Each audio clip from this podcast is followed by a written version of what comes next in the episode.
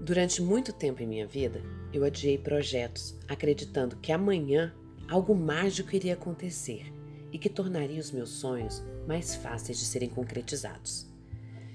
E depois que eu fizer isso, ou depois que eu tiver isso, e outros tantos sis povoavam as minhas frases, que poderiam ser completadas com as mais bizarras desculpas.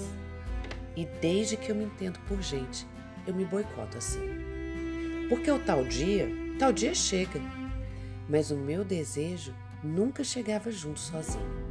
Ele, homeopaticamente, era diluído pelo tempo e perdia a sua força e a sua importância. Noutras vezes, eu até tentava resgatar meus sonhos, mas era quase em vão, porque eu não tinha metas, eu não sabia nem por onde começar. E lá estava eu, de novo, com meu bilhete da loteria, o amanhã, sonhando com um futuro perfeito, aonde eu me tornaria uma pessoa diferente, daquelas que merecem ver sua vida virar um filme por feitos tão extraordinários.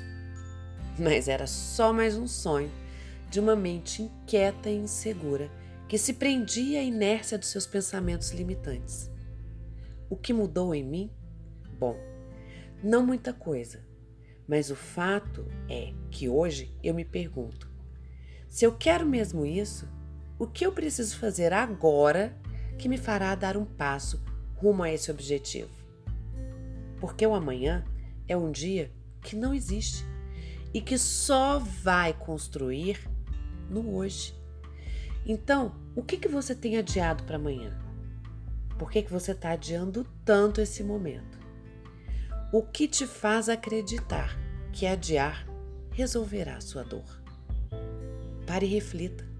Com muito amor, da sua coach, Roberta Frois.